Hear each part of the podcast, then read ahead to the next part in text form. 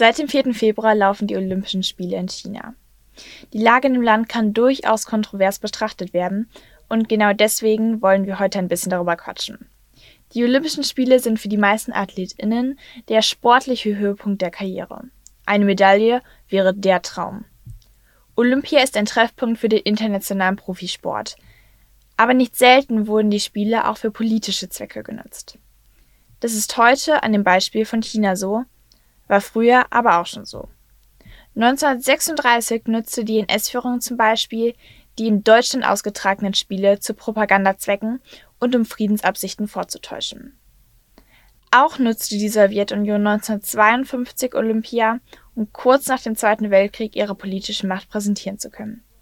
Und bei welchem sportlichen Wettkampf kommen so viele Athletinnen aus so unterschiedlichen Ländern und Disziplinen zusammen und welcher Wettkampf bekommt so viele mediale Aufmerksamkeit wie Olympia?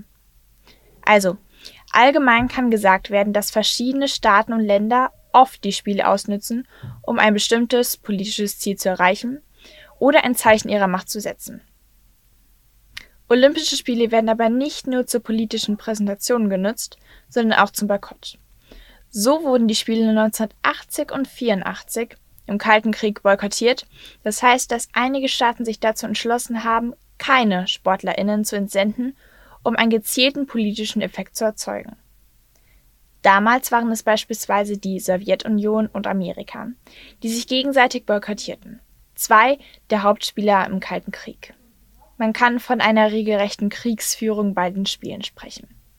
Ein Boykott bedeutet für ein Land meistens ein finanzieller Verlust, aber auch ein Verlust an medialer Aufmerksamkeit. Die Winterspiele 2022 werden in China ausgetragen. Auch diese Spiele werden von einigen Nationen boykottiert und es werden keine politischen VertreterInnen einiger Länder entsendet. Dazu Annalena Baerbock. Über Menschenrechte und andere sehr problematische Fragen diskutieren wir mit China auf politischer Ebene. Sportlerinnen und Sportler, die sich jahrelang auf die Olympischen Spiele vorbereitet haben, dürfen das aber nicht ausbaden müssen. Der Hintergrund des Boykotts basiert auf der Menschenrechtslage in China. Seit mehreren Jahren werden beispielsweise Uiguren, eine muslimische Minderheit, extrem unterdrückt. Über eine Million Menschen dieser ethnischen Minderheit halten sich in sogenannten Internierungslagern auf.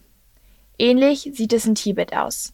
In einigen Berichten wird sogar von einer Wirtschaftskontrolle, Zwangsarbeit und Raubbau gesprochen. Das Olympische Komitee positionierte sich schon vor Jahren mit einigen Vorgaben. Jede Form von Diskriminierung eines Landes oder einer Person aufgrund von Rasse, Religion, Politik, Geschlecht oder aus anderen Gründen ist mit der Zugehörigkeit zur olympischen Bewegung unvereinbar. Wie man sieht, steht sich die Aussage des Olympischen Komitees und die tatsächliche Lage in China gegenüber. Ich hoffe, ich konnte euch eine neue Perspektive zeigen, wenn ihr euch die Olympischen Winterspiele 2022 anschaut. Macht's gut!